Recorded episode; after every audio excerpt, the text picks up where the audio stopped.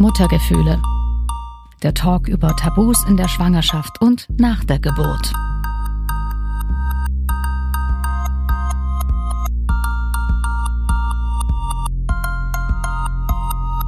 Ist jetzt besser? Ich habe das äh, wieder auf die alte Position gestellt. Das ist Marie, genauer gesagt Marie-Louisa, aber ich darf sie Marie nennen. Sie wurde vor 64 Jahren als Junge geboren, hat aber schon immer gefühlt, dass sie eigentlich eine Frau ist. Es hat aber 61 Jahre gedauert, bis Marie das jemandem erzählt hat und angefangen hat, öffentlich als Frau zu leben. Davor hat sie dreimal als Mann geheiratet und ist Vater von mehreren Kindern. Und ich darf hier Vater sagen, weil sie selbst sagt, dass sie für ihre Kinder Papa ist. Hi, ich bin Katharina Sabrina und Host dieses Podcasts. In dieser Folge geht es um Transidentität und um die Muttergefühle eines Vaters, der eigentlich immer Mutter sein wollte. Als Marie sich bei ihrem Sohn Richard geoutet hat, hatte sie eigentlich mit einer ganz anderen Reaktion gerechnet. So, ich setze dich mal hin, ich muss dir was erklären und habe gesagt, weißt du, Richard, dein Papa wird jetzt als Frau leben. Aber ich bleib immer dein Papa du das weiter Papa zu mir sagen? Das sagt er dann ganz trocken zu mir. Ja, Papa, das weiß ich schon ganz lange. Bevor wir jetzt in das ganze Gespräch mit Marie starten, möchte ich noch eine Triggerwarnung aussprechen. In dieser Folge geht es um Suizid und um Morddrohungen. Wenn diese Themen euch zu nahe gehen oder euch zu sehr belasten könnten, dann hört euch diese Folge bitte nicht oder nicht allein an.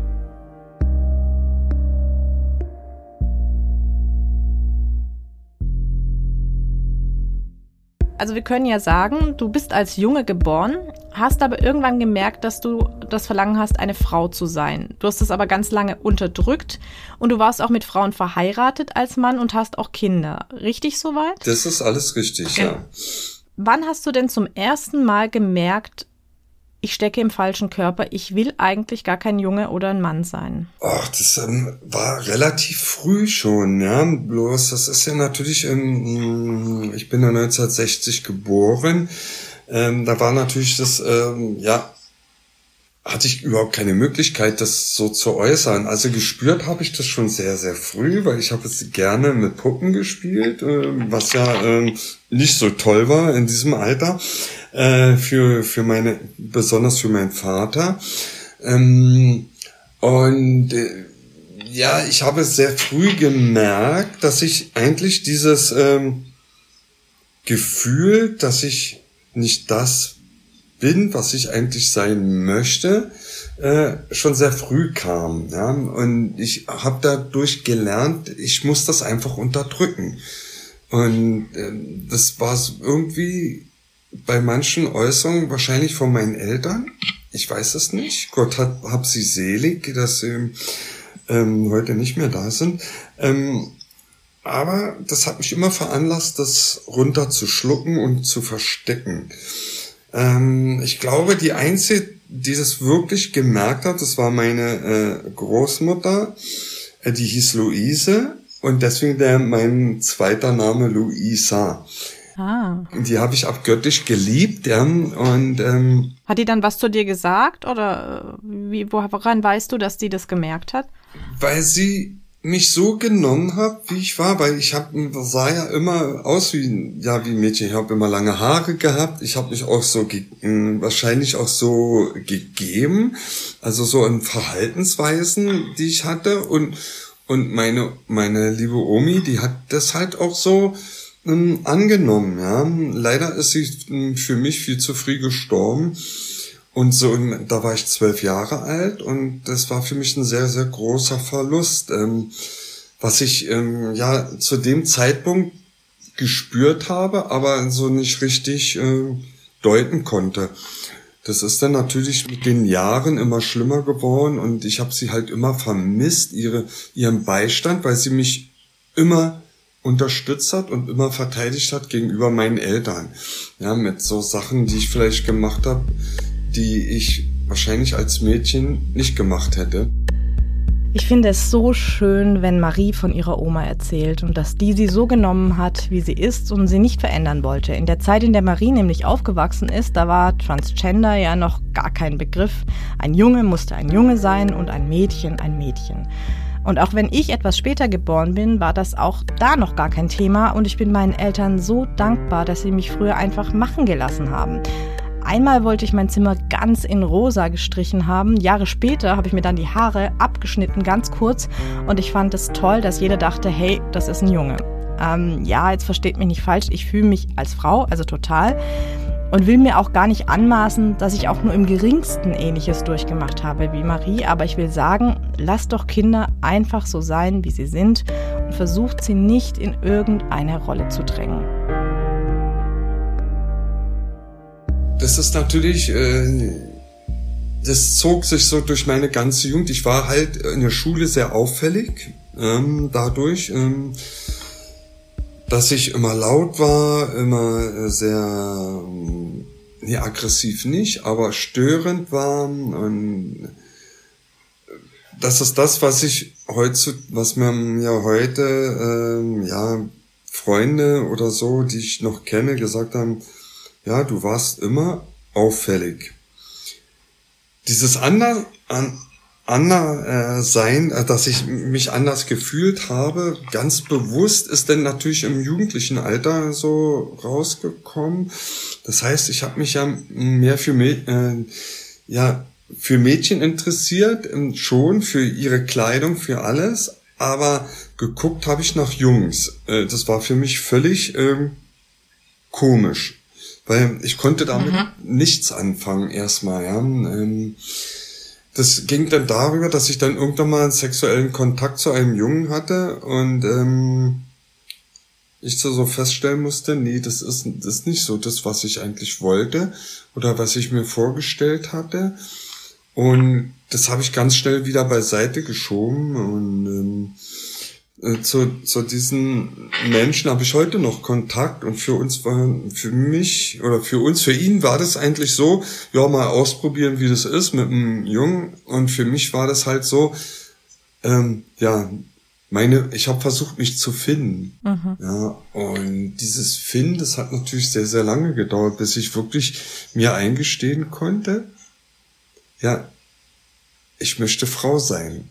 Und ich, ich bin eigentlich vom, vom, von meinen Gedanken und von meinem Wesen immer eine Frau gewesen. Ja. Wenn man mich heute fragt, ähm, ja, seit wann bist du eigentlich äh, schon Frau, kommt automatisch die Antwort schon immer. So krass, oder? Wie lange Marie damit gelebt hat und es niemandem gesagt hat. Aber ich will nicht vorgreifen. Sie erzählt später noch von ihrem Outing und wie es für sie war, so lange als Mann zu leben. Ich, so richtig äh, zeitlich kann ich das nicht begrenzen. Das kam, ja, ich denke mal, so richtig, so richtig, richtig kam es raus, wie meine erste Tochter geboren worden ist. Wo ich eigentlich ja mehr Mutter war wie Papa. Das ist äh, interessant, dass du das sagst, wenn ich mal kurz unterbrechen darf. Das ist nämlich genau das, was ich dich immer fragen wollte. Du hast ja dann trotzdem ähm, als Mann Frauen geheiratet und eine Familie gegründet. Hat sich das für dich dann nicht irgendwie falsch angefühlt in dem Moment? Boah, falsch angefühlt. Ähm, ist vielleicht das falsche Wort. Nee, nee, das Wort ist, das ist schon ganz, ganz okay, ja. Falsch angefühlt kann ich dir gar nicht so sagen. Das ist ja so, ich musste ja immer mein Mann stehen. Das heißt, ich musste immer besonders, besonders männlich dastehen äh, damit man ja gar nicht merkt, dass ich in mir, dass in mir die Frau lebt. Das heißt, ich musste besonders machohaft sein. Ich musste besonders ähm, äh, besondere Hobbys ma machen. Ähm, alles, was sehr männlich war, was mir aber eigentlich immer, äh, wie soll ich das sagen, mich immer mehr in die Enge getrieben hat und daraus sich auch die Depressionen entwickelt haben und dieses dieses Leid, was ich ja äh, vier Jahrzehnte oder fast fünf Jahrzehnte in mir hatte, dass sich so fest verankert hat, dass ich ja da irgendwann überhaupt nicht mehr rausgekommen bin. Ähm, diese Ängste, die du da in mir hast, dann habe ich, ich hatte dann Kinder, Ich liebe meine Kinder auch, ja. Und ähm, ich hatte halt Angst, dass ich die Kinder verliere. Drei davon habe ich im Grunde genommen verloren. Die, zu denen habe ich keinen Kontakt mehr. Warum hast du die verloren, ganz kurz? Also ich denke, die wissen das heute. Ähm, durch Freunde und so und durch meinen WhatsApp-Status und durch meine Internetpräsenz, denke ich, wissen sie das, weil mit meiner Schwiegertochter ähm, habe ich Kontakt von meinem Sohn, aber zu meinen Kinder, leiblichen Kinder leider nicht. Ähm, das war durch die durch die ganzen ähm, ja, durch die Scheidungsgeschichte, äh, warum ich ja dann auch abgehauen bin aus Deutschland. Ich glaube, da muss ich mal kurz einhaken, damit man dein, dein Leben, alles, was du erlebt hast, ganz richtig versteht. Das heißt, du hast äh, geheiratet, hast auch Kinder bekommen und hast dich dann aber getrennt und bist ins Ausland gegangen, oder wie war das? Ja, also das war, war so, hm, durch, durch meine Wesensveränderung, ich äh, habe ja Dinge getan, bewusst oder unbewusst, das kann ich heute gar nicht sagen. So feminine Sachen, die, ich weiß es nicht, äh, ich denke einfach, deswegen sind ja meine Ehen auch gescheitert, ähm, dass ich ja meine erste Frau von mich abgewandt hat und dann einen Freund hatte und ähm, während eurer Ehe? Ja während unserer Ehe. Die erste Scheidung war sehr dramatisch. Das ging ja wir haben 1982 glaube ich geheiratet und 2000 sind wir geschieden worden. Ähm, das war natürlich schon früher, bin ich dann, äh, habe ich die Flucht ergriffen, ähm, womit ich auch sehr viel Leid meinen Kindern angetan habe. Zu dem Zeitpunkt hatte ich drei Kinder.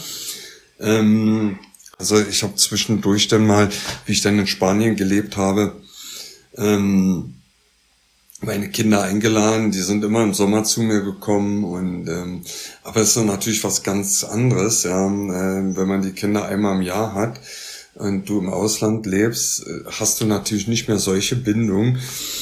Und äh, wenn dann immer wieder dagegen geballert wird ähm, und dadurch ist der Kontakt halt komplett abgebrochen, das ist dann so eskaliert, dass ich dann fast gar keinen Kontakt mehr habe ähm, nur noch über meine Schwiegertochter zu, zu meinem Sohn. Ich habe den wieder geheiratet in der Dominikanischen Republik.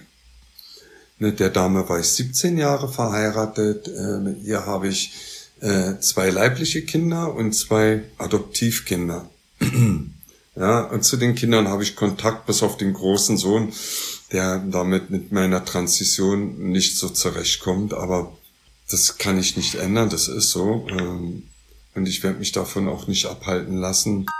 Marie hat ja gerade gesagt, ihr großer Sohn sei mit ihrer Transition nicht zurechtgekommen. Wer es nicht weiß, so wird der Übergang von einem Geschlecht in das andere bezeichnet. Zum einen medizinisch, also wenn die Transperson Operationen oder Hormontherapien macht, um das eigene Geschlecht auszudrücken, und aber auch juristisch, auch eine Namens- oder Personenstandsänderung kann das sein. Und zum anderen natürlich auch im sozialen Umfeld, also bei den Freunden und der Familie also das sogenannte Trans Coming Out, wenn eine Transperson ihrem Umfeld erzählt, dass sie nicht mit dem Geschlecht leben möchte, mit dem sie geboren ist.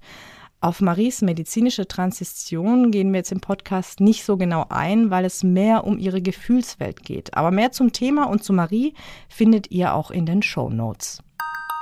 Du hast vorhin einen ganz interessanten Satz gesagt, auf den würde ich kurz gerne eingehen. Du hast gesagt, als du ähm, Kinder bekommen hast, hast du gemerkt, dass du eigentlich lieber Mama sein würdest als Papa. Ähm, woran machst du das fest? Also wie hast du das gemerkt? Wann wärst du, wie wärst du lieber eine Mutter gewesen? Was hättest du lieber gemacht als das, was du, also als die Rolle, die du hattest? Ah, ich habe mir, ja, wie hat sich das, das klingt vielleicht ein bisschen komisch. Ich habe ähm, mir denn so vorgestellt, äh, ja, meine Tochter zu, zu säugen. Das, das war eigentlich der, das, das größte äh, Gefühl, was ich eigentlich hatte, wo ich richtig traurig drüber war, dass ich sie nicht säugen konnte, ja, dass ich ihr die Brust nicht geben konnte. Und ähm, das war eigentlich die, der Knackpunkt. Und dann, ähm, dass ich halt den Papa spielen musste. Und ich glaube auch nicht, dass ich den so gut gespielt habe. Ähm, ich habe sehr, sehr viel, viele Fehler gemacht. Mm. Die kann ich leider nicht mehr gut machen, ähm, aber ähm, ich habe um Verzeihung gebeten und die meisten Menschen haben mir verziehen. Die haben äh, gesagt, okay, war nicht schön, aber jetzt ist es erklärbar, warum ich so äh, reagiert habe oder Sachen gemacht habe, die ich eigentlich gar nicht so machen wollte oder die mir gar nicht bewusst waren oder die man macht, um, ich weiß nicht, Hilfeschrei oder äh, darauf aufmerksam zu machen, hey Leute, guckt her, ich bin eigentlich kein Mann, ich bin eine Frau. Und dass vielleicht jemand von alleine kommt, sagt, sag mal Marie, oder äh, mein, mein äh, richtigen Namen, also meinen alten Namen ich eigentlich nicht benutzen. Äh, sag mal, was ist mit dir? Aber das hat nie jemand gemacht und ich konnte es auch nie sagen. Es wusste keiner. Es wusste wirklich bis zu meinem Outing keiner. Mein, mein bester Freund, Thorsten, der hatte sowas geahnt, weil, ähm, dass ich bisexuell, ich habe das immer als bisexuell äh, verkauft. Ja, und ich habe mich ja auch ausprobiert, weil ich äh, in den Jahren, nachdem ich dann auch geschieden war und alleine gelebt habe, ähm, habe ich natürlich alles Mögliche ausprobiert, um zu gucken, was was ist das, weil ähm, das sind natürlich auch so Sachen, wo du überlegst, was, was ist es mit dir? Ähm, bist du schwul? Bist du Frau? Erstmal dieses, diese Selbsterkenntnis auch zu festigen. Das war nicht einfach, ja. Und ich muss dazu sagen, dass ich eine Beziehung zu Männern hatte, die mir dann ganz schnell, wo mir ganz schnell bewusst wurde, nee, das ist es nicht. Das, das, ich ziemlich zu Männern hingezogen, aber nicht als schwuler Mann, sondern als Frau. Ich weiß gar nicht, wie ich das erklären soll, ja. Das ist gar nicht so einfach. Das heißt aber konkret, also du liebst Männer, aber nicht als Mann, sondern als Frau. Ja, genau. Also so wie du jetzt lebst als Frau und wie du auch, was du auch bist, eine Frau, was du aber erst ganz spät erkannt hast, ähm, als Frau liebst du Männer und keine Frauen aber hast mit Frauen ja Kinder bekommen. Aber nochmal kurz auf deine Kinder zurückzukommen, weil du, das fand ich wirklich spannend, was du da gesagt hast, dass du gesagt hast, du hast auch Fehler gemacht. Ähm, daher die Frage, wenn du so das Gefühl hattest, Mann, ich wäre lieber Mama jetzt in dem Moment, ich wäre lieber Mutter, ich würde meinem Kind gern die Brust geben, glaubst du, du wärst eine bessere Mutter gewesen als ein Vater? Ja, ganz klar, ja. Das heißt, wenn du das früher öffentlich gemacht hättest, dich geoutet hättest und gesagt hättest, ich, ich bin eine Frau, ich bin Mutter, dann hättest du vielleicht auch die Beziehung mit deinen Kindern anders führen können? Also wenn es natürlich deine Frau damals zugelassen hätte? Ich denke ja. Ich denke, man, ich bin ja im Leben jetzt als Frau viel reflektierter, ruhiger. Ich, äh, es hat, sich ganz viel geändert in, mein, in meinem Leben. Das heißt, ähm, ich gehe Dinge ganz, ganz anders an. Ähm, ich war aufbrausend, ich, ich war äh, äh, ungeduldig. Ähm, und aus heutiger Sicht, wenn ich mich heute so erlebe und das, was, was man mir auch immer wieder sagt, ähm, denke ich einfach, ich wäre eine sehr, sehr gute Mutter gewesen und nicht so ein Vater, wie ich das leider war. Warum hast du denn eigentlich nie darüber gesprochen, wie du dich fühlst? Du hast gesagt, keiner wusste es. Wovor hattest du ganz konkret Angst? Oh, ja, das ist eine sehr, sehr gute Frage. Also mit den Jahren ähm, äh, baust du ja so ein Schutzschild auf, dass das überhaupt niemand mitbekommt. Ja? Und ähm, das verfestigt dich so, so doll, dass du Verlustängste bekommst, und zwar dermaßen, dass du deine Kinder verlierst, dass du äh, deine Geschwister, äh, dass Mama, Papa dann äh, Kontakte abbrechen. Diese Verlustängste, die waren so tiefgreifend in mir, dass ich einfach mich das nicht getraut habe, weil ich einfach Angst hatte, alles zu verlieren, was ja letztendlich gar nicht passiert ist, ja. Ähm, mit dem heutigen Wissen, boah, wenn ich das vorher gemacht hätte, ich könnte jetzt schon 30 Jahre als Frau leben, richtig glücklich, aber dann hätte ich ja meine Kinder nicht. Und das würdest du bereuen? Das würde ich dann bereuen, weil viele Transmenschen, die verteufeln ja ihre, ihre Vita. Ähm, das mache ich ja gar nicht. Ähm, meine Vita ist 61 Jahre, war ich Mann. Ja, sehr, war sehr schwere Zeit für mich. Aber es war ja nicht alles schlecht. Ja. Ähm, klar, es jetzt nach drei Jahren, es ver verblasst immer mehr. Ja. Und ähm, Rehen, ja, ich habe ganz, ganz viel äh, von Bildern und so gelöscht, jetzt was von mir aus sind, außer die Kinderbilder. Das, woran ich mich erinnern möchte, das habe ich gespeichert bei mir drinne in meinem mein Kopf. Äh, dazu brauche ich nicht mh, hm, Bilder, physische Bilder oder so, das brauche ich nicht. Das weiß ich, das war schön. Ähm, aber es gibt natürlich auch viele Sachen, wenn man denn so Bilder von mir gesehen hat, dass man immer diese Traurigkeit in meinen Augen gesehen hat, auch wenn ich gelacht habe. Mhm. Diese Traurigkeit, diese Verbittertheit und dass ich einfach nicht den Mut hatte, einfach zu sagen, so jetzt, jetzt machst du das, jetzt, äh, jetzt wirst du, ich kann nicht mehr. Nee, es kommt irgendwann so ein Punkt, den hatte ich ja dann auch irgendwann, das erste Mal 2010, ähm, wo ich äh, mir die Pulsadern aufgeschnitten habe. Ähm, das war nach einem Streit mit meiner damaligen Frau. Das war dann deine zweite Frau? Ja, genau. Das sah natürlich so aus, dass, äh, weil das auch wieder auseinander ging, ähm, ja, weil ich zu feminin war. Ähm, das sah so aus, als wenn ich halt äh, mir, mir das mich selber richten wollte, weil ich damit nicht klar kam, dass das jetzt auseinanderging. War ja auch so, aber das hatte, hatte einen ganz anderen Hintergrund.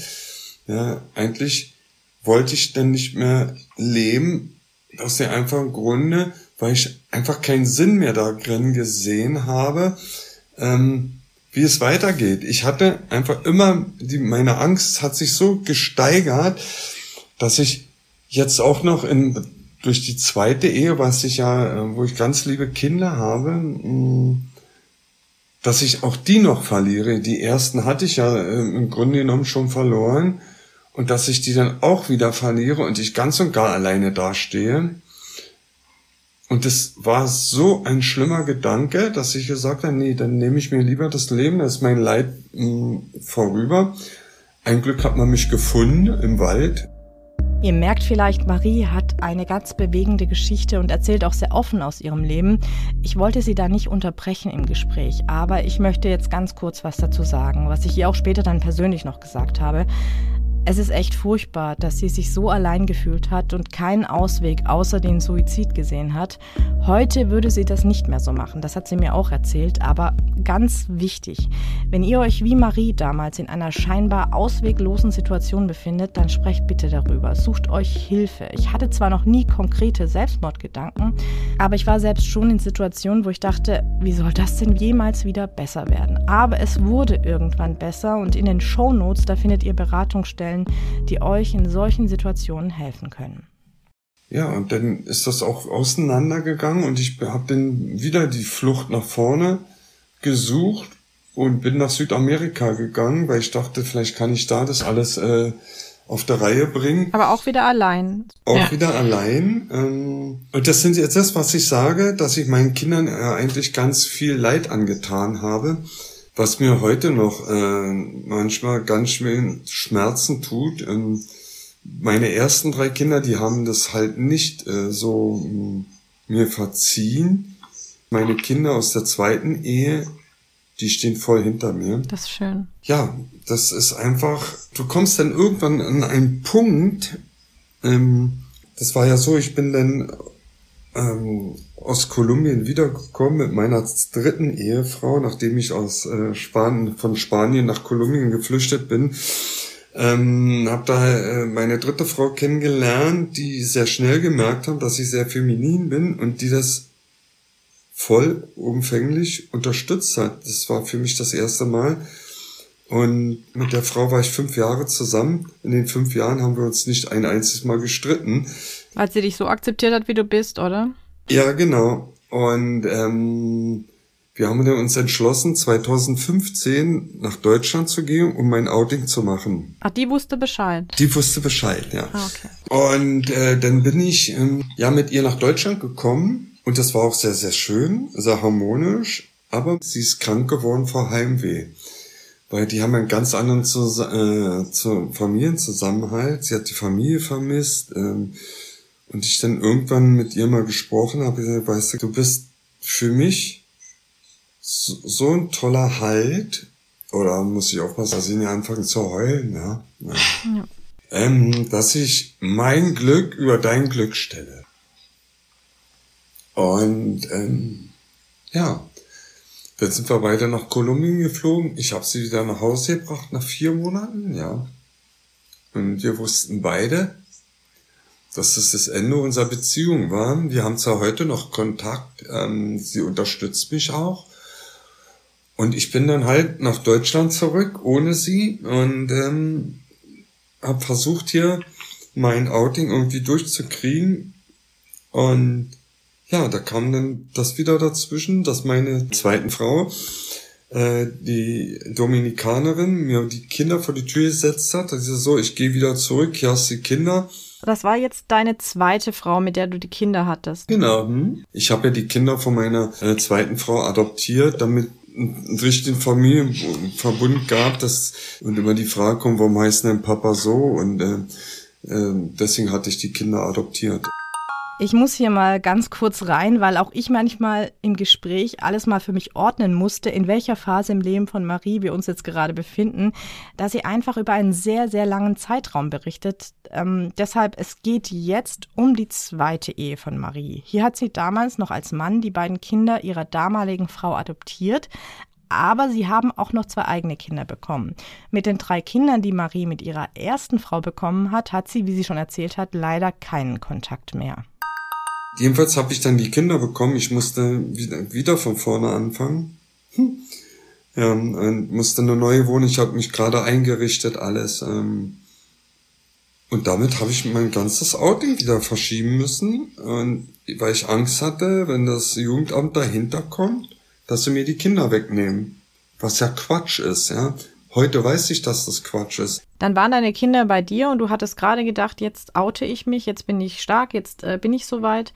Hast aber dann gerade auch erzählt, dass du Angst hattest, dich zu outen, weil du Angst hattest, deine Kinder zu verlieren. Mm, dann hast du dich ja, schätze ich mal, erstmal verstärkt um deine Kinder gekümmert und geguckt, dass das alles läuft. Ähm, aber trotzdem ist das ja noch in dir drin. Also du kannst es ja nicht völlig unterdrücken. Ähm, du willst Frau sein, du willst als Frau leben. Haben deine Kinder das nie gemerkt? Ähm, ja, das ist äh, eine tolle, tolle Frage. Also ähm, klar, irgendwann haben sie es schon gemerkt. Ja, also meine Tochter äh, ja nicht so. Ähm, ich habe das ja heimlich dann ausgelebt. Das heißt, ähm, ich habe nach und nach mir äh, Sachen gekauft, Silikonbrüste gekauft, äh, spezielle äh, Unterhosen, wo man ähm, das alles schön verstecken konnte, damit man auch mal ein Kleid oder eine Hose anziehen kann oder eine Leggings.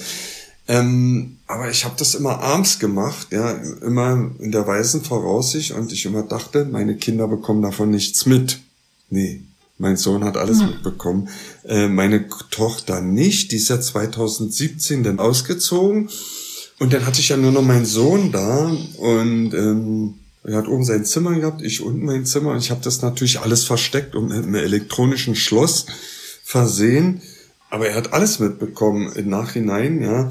Das, ähm, da kommen wir denn jetzt da zu meinem zweiten Selbstmordversuch. Das war ja nun so, dass ich das alles aufgeschaukelt habe, weil ich damit nicht mehr zurechtgekommen bin. Ähm, ich musste lügen, ganz viel lügen ähm, bei meinen Kindern, bei mir auf Arbeit. Ich habe mich halt abends zurechtgemacht, so dass das keiner mitbekomme. Und ähm, man ist ja ein bisschen doof in der Hinsicht. Oder man, ich weiß, ich kann es gar nicht sagen, ob das bewusst oder unbewusst ist ähm, ich habe mich halt geschminkt mit wasserfeste Schminke. Es sah halt auch furchtbar aus. Äh, habe mich ähm, gekleidet, Perücke auf und war immer der Meinung, meine Kinder bekommen das nicht mit. Mein Sohn hat mich abends dann aus dem Haus geschlichen, also Auto in der Garage gestellt. Erstmal aus der Tür links, ist mein Sohn da oder hat er irgendwas mitbekommen? Garage auf, weg, Garage zu, über äh, alles über Alexa, ähm, damit auch gar, gar nichts äh, schief läuft. ja, Pustekuchen. Er hat das immer mitbekommen ähm, und hat aber nie was gesagt, ja. Nie, nie was gesagt, ja. Und äh, mit meiner ganzen Lügerei auf Arbeit und bei mein, meinen Kindern war das halt dann so, dass ich auf Arbeit, wenn sie mich gefragt sag mal, benutzt du Kajal? Und ich dann äh, völlig ähm, erschreckt. Ähm, ich gesagt, na, ich habe gestern mit meiner Tochter, haben wir gegenseitig uns geschminkt, sie wollte was ausprobieren, weil sie das jetzt lernt oder so. Und diese Lügen, das sind, wurden immer immer schlimmer. Ich konnte, habe gar keine äh, Ausreden mehr gehabt und das war so schlimm für mich, dass ich dann anfing, nach und nach meinen zweiten Suizid zu planen und zwar so, dass ich den auch richtig durchführen tue. Ich bin eine Krankenschwester, ich weiß, wie ich das zu tun mhm. habe. Äh, das möchte ich hier nicht ausführen, mit was. Und das habe ich auch im Buch nicht beschrieben. Nee, weil sonst geht da jemand drauf ein und macht das genauso. Deswegen, das wollen wir auf keinen Fall. Äh, ähm, das war dann der vierte, ja, der vierte Mai 21, dass ich dann halt ähm, nach Hause gegangen bin, habe die ganzen Papiere, meine Sterbe, ähm, ähm, ja, alles was mit Beerdung, alles auf meine Kommode gepackt, ähm, alles schön hingepackt. Mein Sohn war oben ähm, ich habe mich eingeschlossen, damit man mich auch nicht findet erstmal. Ähm, habe alles ausgemacht, äh, bis auf mein Telefon. Habe diese tödliche Dosis aufgezogen und wollte eigentlich gerade ansetzen, äh, mir das zu applizieren. Und da bekam ich einen Anruf äh, von meiner Tochter, die war gerade in Spanien. Und ich habe dann auf das Handy äh, gesehen und habe gesagt, scheiße, jetzt klingelt das Telefon hast du ich doch vergessen auszumachen und guckte so rauf und sehe Paulina.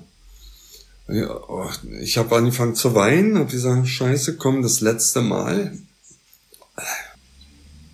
Ja, ein Glück war es nicht das letzte Mal. Und sie hat mir ganz freudestrahlend erzählt, Papa, du bist Opa. Und ich habe gesagt, nein, Oma. Und das ist mein Outing, war der Beginn meines Outings. Und ich kann dir nicht sagen, oh scheiße, ich kann dir nicht sagen, ähm. Wa warum ich das getan habe. Ich weiß es nicht. Äh, sie hat zwar ein bisschen verdatter geguckt, ähm, äh, ähm, und sie, hä? Ähm, und ich habe mir, ja, Paulina, lass uns morgen drüber reden. Und, äh, und dann habe ich aufgelegt, habe die tödliche Dosis verworfen und hab gesagt, ey, was hast denn da gerade gemacht? Das ist mein Outing. Das war mein Outing. Das, ich hab's endlich geschafft, jemand zu sagen, wie ich fühle, was ich bin. Wie hat sich das angefühlt? Unbeschreiblich, dass ich das überhaupt geschafft habe, dass ich das, ich das war für mich so eine Befreiung, ja, obwohl ich ja gar nicht wusste, was auf mich jetzt drauf zukam. Ähm, ich habe alles weggepackt, meine Papiere, und dann habe ich mir eine Tür aufgeschlossen und meinen Sohnemann runtergerufen. So, Richie, komm mal runter, ich muss dir was erzählen. Und ja, dann kam er runter, sagt, was ist Papa? Sag ich, setz dich mal hin, ich muss dir was erklären. Und habe gesagt, weißt du, Richard, dein Papa wird jetzt als Frau leben. Aber ich bleib immer dein Papa. Du darfst weiter Papa zu mir sagen. Das sagt er dann ganz trocken zu mir. Ja, Papa, das weiß ich schon ganz lange. Ich konnte das gar nicht fassen, ja. Da hat der Bengel das schon so lange gewusst und hat nie was gesagt, ja. Und ähm, und sagt zu mir, nimmt mich im Arm und so, ich hab dich trotzdem lieb. Und das hat natürlich meinen Weg viel, viel einfacher gemacht. Und du merkst ja selber, es geht mir immer noch sehr nah. Ja. Nimm dir auch Zeit, gell? Wir müssen hier nicht durchrennen und weitermachen. Also. Nee, das kann, das könnt ihr und das kannst du ruhig veröffentlichen. Das ist einfach, das gehört einfach zu, zu dem Weg dazu, wie es dazu kam. Und ähm, ja, und ähm, ja, dann habe ich halt angefangen zu Hause, ja, ganz auch von meinem Sohn, mich als Frau zu klein, zu schminken. Und ähm, ja, meine Tochter hat nächsten Tag angerufen und gesagt, Papa, kannst du mir das nochmal erklären? Und na, ich sage, Paulina, ich möchte das am Telefon nicht machen. Ähm, das mache ich, wenn du nach Hause kommst. Ich habe ihr aber immer Fotos schon geschickt von meinen lackierten Fingernägeln äh, und Zehennägeln. Und der Richard hat von mir mal ein Foto gemacht im Rock. Und ähm, also kam natürlich die Frage, Papa, bist du schwul? Ähm, ja, äh, sage ich, nee, das hat mit schwul nichts zu tun. Das ist ja immer die erste Frage, was sie dich fragen. Ähm, weil das hat ja nichts mit Sexualität zu tun, sondern mit Identität. Mhm. Ja, und das ist ein ganz, ganz wichtiger Punkt, dass es bei Transpersonen nicht um ihre Sexualität geht, sondern um ihre Identität, was sie schon immer fühlen, was sie sind. Also weil eine als Mann geborene Person als Frau leben will, ist sie ja nicht schwul. Sie ist dann eine Frau und liebt entweder hetero einen Mann oder lesbisch andere Frauen oder sie ist zum Beispiel bisexuell oder asexuell, also kann alles sein. Aber egal, welche sexuelle Neigung die Transperson hat, im Vordergrund steht ihre Identität. Ich glaube, dass das ganz wichtig ist, dass wir das alle begreifen. Und ich nehme mich da auch gar nicht aus, also dass ich das immer schon wusste und mir so klar war. Aber umso mehr man sich mit dem Thema beschäftigt und offen ist und sich mit Transmenschen auseinandersetzt, umso bewusster wird einem das. Ja, sie kam nur nach drei Wochen, drei Wochen, glaube ich, nach Hause und äh, ist natürlich sofort gekommen und hat gesagt, Papa, wir werden es schon schaffen. Und ich werde dich unterstützen und das macht sie bis, bis heute. Und mein Enkelkind, zu der habe ich eine ganz, ganz besondere inner, innere Beziehung und äh, das ist ganz, ganz toll. Das Kind, äh, wenn ich da bin, ich, ich bin die einzige Person, wo mir auf, auf der Brust schläft. Nicht mal bei der Mama schläft sie auf der Brust. Schön. Ja, und ähm, ich genieße jeden Moment, wo ich mit meinem Enkelkind, die wird jetzt zwei, ja, seit, seit drei Wochen, sagt zur Oma, das war im einen Live äh, bei TikTok, ähm, wie ich da mal live war und da kommt sie zu mir und sagt auf einmal, Oma, gib mir was. Das ist so, so ein tolles Gefühl. So, so ging das dann Schritt für Schritt. Ich habe natürlich nicht gesehen, was da vor mir lag. Ja, das ist ja, du musst, das sind Berge, die vor dir liegen an Problemen, an Hürden, die du bewältigen musst. Das Gesagte war getan. Mhm. Aber was denn alles so auf mich zukam? Hättest du damit gerechnet, dass deine Kinder so offen sind und dich in den Arm nehmen und das alles für sie völlig in Ordnung ist? Nein, überhaupt nicht. Ähm, ich habe sie zwar immer offen erzogen und ähm, immer gesagt, äh, Mann, Frau, es, es können Frauen Frauen lieben, Männer Männer lieben. Es gibt nur äh, andere Kulturen. Das habe ich schon versucht immer irgendwie den Kindern zu vermitteln. Aber dass sie das so aufnehmen, nee, muss ich ganz ehrlich sagen, nee, damit, das war ja meine größte Angst, dass sie sagen, aber bist denn du für ein Spinner? Ich will mit dir nichts mehr zu tun haben. Aber dass sie mich so unterstützt haben, das war einfach nur irre, irre und heute noch unterstützen, ja.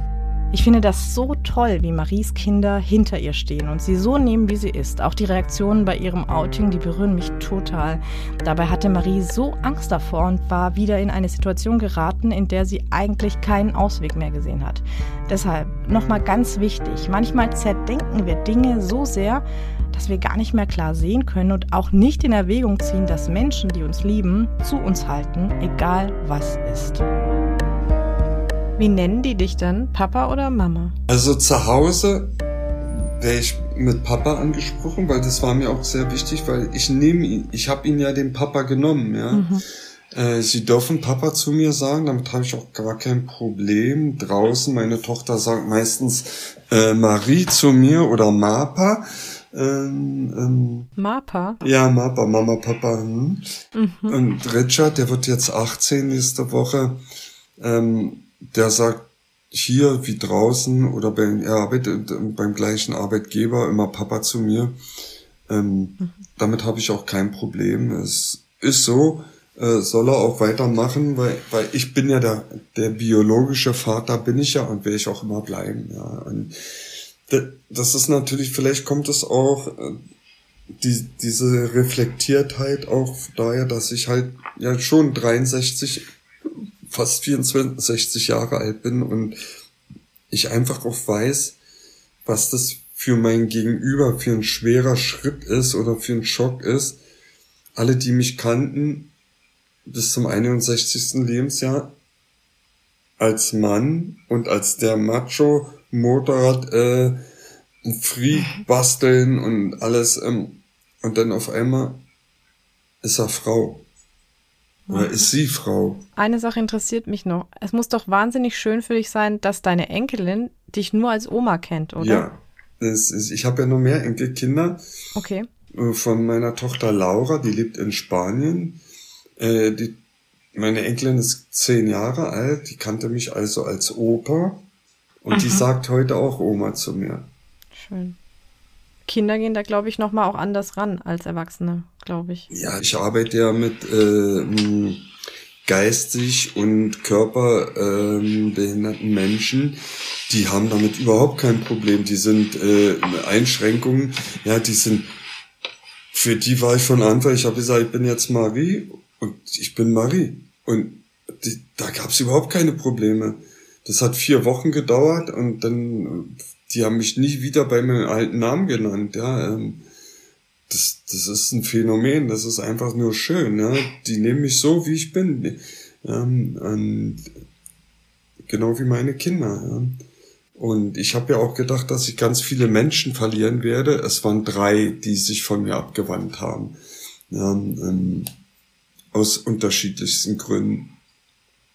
Ja, und das hat, das respektiere ich, die können damit nicht umgehen. Vielleicht kommen sie auch mal wieder auf mich drauf zu. Ähm, ich weiß es nicht. Ähm, ich lasse es einfach so. Ich nehme es so hin. Und ich würde mich freuen, wenn sie wieder auf mich drauf zukommen, keine Frage. Aber ich werde mich nicht aufdrängen. Das heißt, deine Tür ist aber immer offen. Du sagst nicht, der Mensch ist jetzt durch, sondern du sagst, wenn ihr mich dann doch so akzeptiert, könnt ihr wieder auf mich zukommen. Ja, meine Tür ist immer offen. Ich, ähm, ich verstoße niemanden, außer man muss, ist so schlimm, dass ich dann auch nicht mal dann, nicht mal dann bin ich äh, so, dass ich sage, äh, ich will mit diesen Menschen nie, nie wieder was zu tun haben. Wenn man sich auf der Straße trifft, dann kann man guten Tag sagen und auf Wiedersehen. Aber dass man sich dann überhaupt nicht mehr anguckt und ähm, völlig meidet, nee, so ein Mensch bin ich nicht. Das ist eine tolle Einstellung, auch stark, weil ähm, du bekommst ja bestimmt nicht nur, sage ich jetzt mal, Unterstützung, sondern äh, du bekommst ja bestimmt auch, ähm, Kritik ist wahrscheinlich zu wenig gesagt, oder? Also du bekommst bestimmt auch schon Anfeindungen zu spüren. Ja, das habe ich ganz massiv gehabt dieses Jahr, sogar Morddrohungen, ganz konkrete Morddrohungen ähm, dass ich äh, nicht mehr mein Haus verletz, äh, verlassen durfte, dass ähm, es eine Auskunftssperre beim Einwohnermeldeamt über mich gab und ich hier in Pforzheim ja immer noch abends nicht alleine rausgehen darf, nur in Begleitung auf Empfehlung von Polizei und Hate Aid. Okay. Hate Aid, willst du es kurz erklären, damit jeder weiß, was das ist? Ja, ähm, Hate Aid ist eine Organisation, die Menschen unterstützt, die von Hass im Netz betroffen sind, und zwar massiven Hass. Wenn ihr mehr über Hate Aid erfahren oder die Organisation unterstützen wollt, einen Link zu Hate Aid findet ihr unter dieser Folge. Ich habe ja über 70.000 Kommentare auf einen Post ähm, erhalten in der Zeit, ähm, wo es wirklich ganz, ganz schlimm zuging. Bei Instagram? Bei Instagram, ja, hauptsächlich Instagram. Ähm, das war so, dass man halt aufgefordert hat, kauft einen Strick, buttert ihn ein, glaube ich, weiß ich nicht mehr ganz genau, bindet ihn um den Hals, stellt ihn auf einen wackeligen Stuhl und tret, tretet ihn weg. Also ganz, ganz massiv und ganz konkrete Morddrohungen habe ich bekommen und ähm, so dass äh, Hate Aid sich das alles angeschaut hat und mich finanziell unterstützt bei der Verfolgung von diesen Kommentaren. Und das sind ganz viele ähm, Anzeigen raus und auch die ersten Strafbefehle sind raus an diese Menschen. Sehr gut. Da, und ich habe hier einen, habe ich vor mir zu liegen, ja, äh, das kostet, das ist am 5. Oktober ergangen, ähm, ähm, dieser Befehl. Ähm, und zwar darf der für, für diese Äußerung, und die hat ja Hate Aid rausgesucht, ähm, das ist einer der harmlosesten, äh, das würde ich nicht mal in den Wald pinkeln lassen. Dafür, dieser Spruch hat ihn 5000 Euro gekostet, Lebens, äh, Geschäftsgebühren zuzüglich Auslagen äh, nach irgendwelchen Paragraphen und Umsatzsteuern, 19% Umsatzsteuern zu zahlen an, äh, an meine Rechtsanwälte auf das Konto. Mhm. Jetzt, das sind ungefähr äh, 7000 Euro, was dieser Mensch da zu bezahlen haben. Und andere haben mit Haftstrafen zu drohen. Wenn man glaubt, das Internet ist ein rechtsfreier Raum, ist es nicht. Meta und TikTok sind verpflichtet und Google, weil ja das über ähm, YouTube ja auch ist, und Google sind verpflichtet, alle Daten, IP-Daten rauszugeben. Ja. Und das dauert manchmal, aber wie man sieht, arbeiten die relativ schnell und diese Kanzlei, die macht nichts anderes als ähm, Menschen zu unterstützen, die vom Hass bedroht sind äh, und äh, von Morddrohungen und das war keine schöne Zeit. Das glaube ich. Ich glaube, dass es oder ich kann mir vorstellen, dass es immer noch hart für dich ist, wenn du dann weißt, du kannst nicht allein auf die Straße. Also das finde ich schon richtig krass. Also das ist ja sehr einschränkend auch. Ähm, wie geht denn deine Familie, wie gehen denn deine Kinder damit um? Ähm, unterstützen die dich? Haben die Angst um dich? Äh, wie fühlen die sich damit?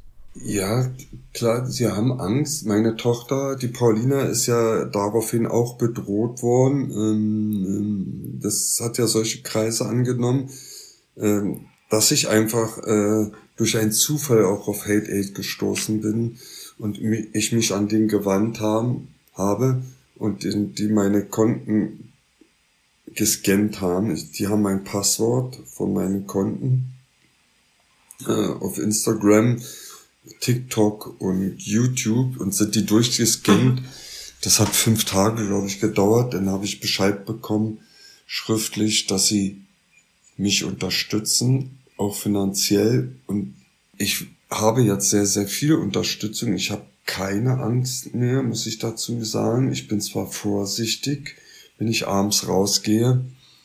Und das, was man erreichen wollte, dass ich mich zurückziehe, eventuell, dass ich ängstlich bin, nein, ist das ganze Gegenteil. Ich bin laut, ich bin sichtbar und ich bin kämpferisch und wehrhaft. Und das sollen alle wissen, die sich mit mir anlegen. Und da mache ich keinen Unterschied, ob das Deutsch, Türkisch ist, egal wer mich da anfeindet. Alle bekommen Post von der Staatsanwaltschaft oder einen Strafbefehl nach Hause geschickt. Das klingt zwar schon ein bisschen durch, also du lässt dich davon auf keinen Fall klein kriegen, aber was würdest du denn sagen? Wie ist dein Leben jetzt gerade? Fühlst du dich jetzt freier, endlich so zu leben, wie du dich auch fühlst? Ja, also ich bin eine sehr, sehr glückliche Frau. Ähm, Im normalen Alltag draußen äh, werde ich als geschätztes Mitglied der Gemeinde angesehen.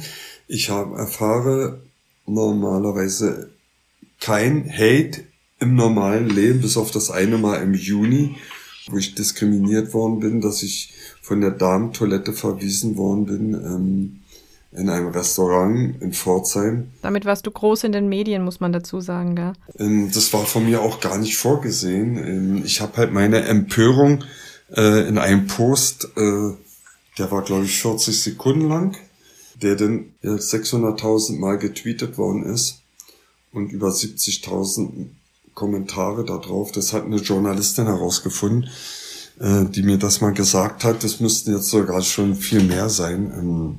Ähm, das hat natürlich Stilblüten hervorgerufen, dass man mit meinem Namen äh, bei Google verlinkt worden ist auf äh, Pornoseiten. Mhm. Ich habe jeden Tag irgendwelche neue Berichte über mich gelesen, ähm, wo man angeblich mit mir Interviews geführt hat und, und, und. Ähm, auf der einen Seite war es ein sehr, sehr schlimmes, schlimme Erfahrung, die ich machen musste. Aber ich muss auch sagen, das hat mich so stark gemacht und ich habe dadurch auch mich noch viel besser kennengelernt und habe dadurch was ins Leben gerufen, was andere Transmenschen hilft. Und wenn ihr mehr über den, ich sag das mal ganz salopp, Toilettenvorfall erfahren wollt, durch den sehr viel über Marie berichtet wurde, dann findet ihr Links dazu in den Show Notes. Das heißt, ich begleite heute 14 Transmenschen zur OP hin, denen ich versuche, ihre Ängste zu nehmen. Ich arbeite an vielen sozialen Projekten, äh, was, was aus mir, was in mir drinne steckte, das wusste ich alles gar nicht, was, zu was ich fähig bin. Und ich bin so stark geworden, dass viele vor mir Angst haben, brauchen sie gar nicht. Ja. Ich musste ja auch meine, meinen Arbeitsplatz wechseln, ähm, weil ich da auch Diskriminierung erfahren musste und die Lebenshilfe mir angeboten hat, in einem anderen Haus äh, wieder arbeiten zu können. Und nach diese zwei Tage Probearbeiten kam man dann auf mich drauf zu und hat gesagt, Marie, du bist ja völlig normal. Sag ich, klar bin ich normal. Was für eine Frage. Ich bin jetzt schon die, ähm, Frontfrau der transidenten Frauen. Ähm, das habe ich auch angenommen. Äh, ich bin aktivistisch geworden und zwar richtig aktivistisch. Mm, das wollte ich mir auch nicht zugestehen.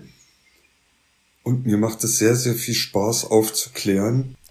Ich finde es toll, was du alles machst und ähm, wie stark du auch bist. Also richtig krass. Ähm, ich bin ganz arg beeindruckt von dir als Person. Ähm, Hast du vielleicht einen Rat, wenn uns jetzt Menschen zuhören, die vielleicht in einer ähnlichen Situation stecken, wie du es mal warst, also die vielleicht auch eine Familie gegründet haben und ich sage jetzt mal im klassischen Rollenbild Mutter-Vater feststecken, aber auch merken, dass sie eigentlich im falschen Körper sind und Angst haben, wenn sie sich outen, könnten sie ihre Kinder verlieren, genauso wie du die Gefühle haben. Was würdest du denen raten?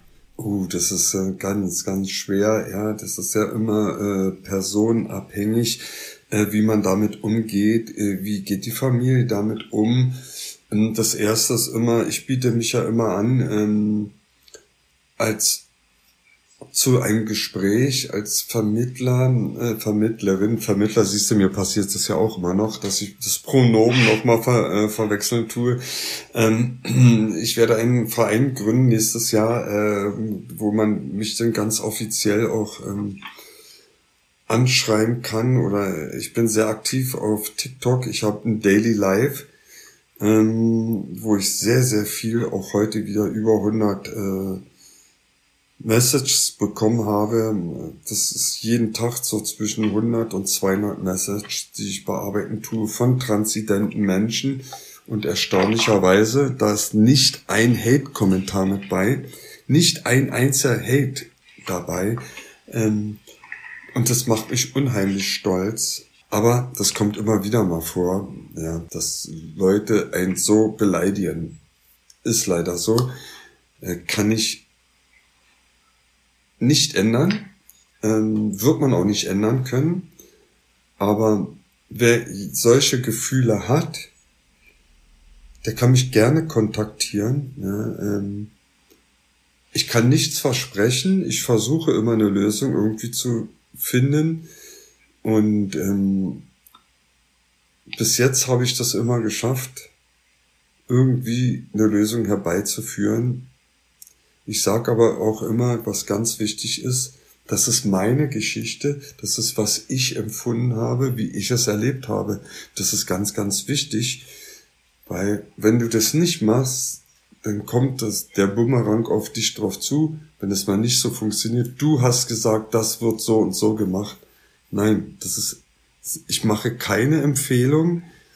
Ich erzähle meine Geschichte, wie es laufen kann.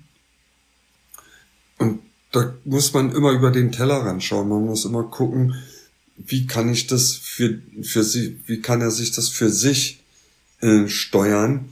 Ich wollte dich jetzt nicht unterbrechen. Ich wollte nur sagen, ich kann gut verstehen, dass du sagst, es gibt nicht die Lösung und du kannst nicht den Rat geben. Aber ich finde es schön, dass du ähm, für jeden ein offenes Ohr hast. Und ähm, ich könnte jetzt noch ewig mit dir weiterreden, aber ich glaube, das würde den Rahmen des Podcasts leider sprengen. Aber ich finde es ganz toll, dass du deine Geschichte erzählt hast und dass du so offen warst.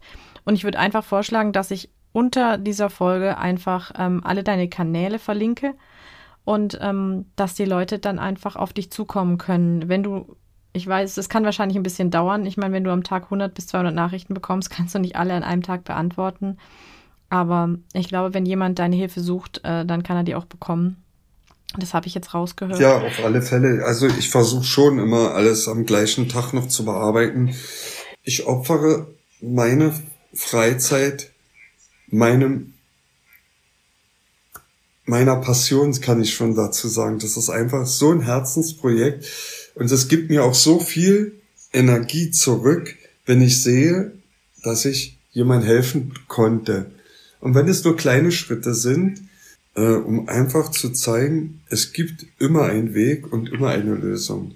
Ich bin einfach ein Mensch, der Liebe gibt und gerne Liebe empfängt.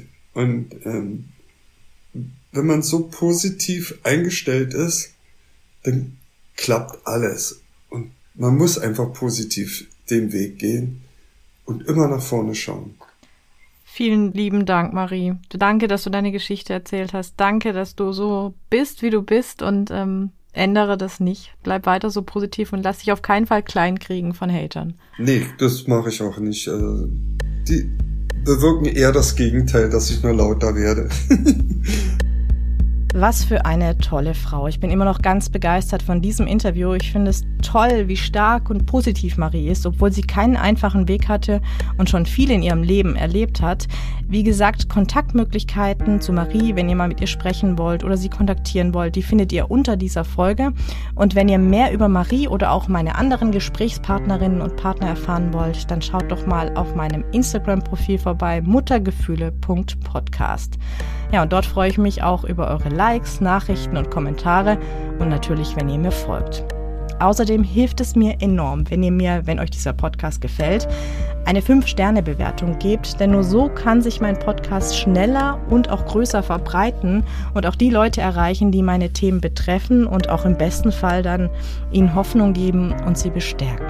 Wenn ihr mich kontaktieren wollt oder vielleicht sogar ein Thema habt für mich, über das ich in meinen nächsten Folgen sprechen sollte, dann freue ich mich sehr über eure Nachrichten. Den Kontakt zu mir findet ihr auch in den Show Notes. Das war's mit dieser Folge. Ich freue mich, wenn ihr beim nächsten Mal wieder mit dabei seid. Bis dahin, macht's gut und tschüss. Dieser Podcast ist von mir, Katharina Fuß. Produktion Fabian Siegel. Musik Sebastian Schley. Podcast Station Voice Diana Hörger. Das war Muttergefühle, der Talk über Tabus in der Schwangerschaft und nach der Geburt. Die nächste Folge gibt's in zwei Wochen.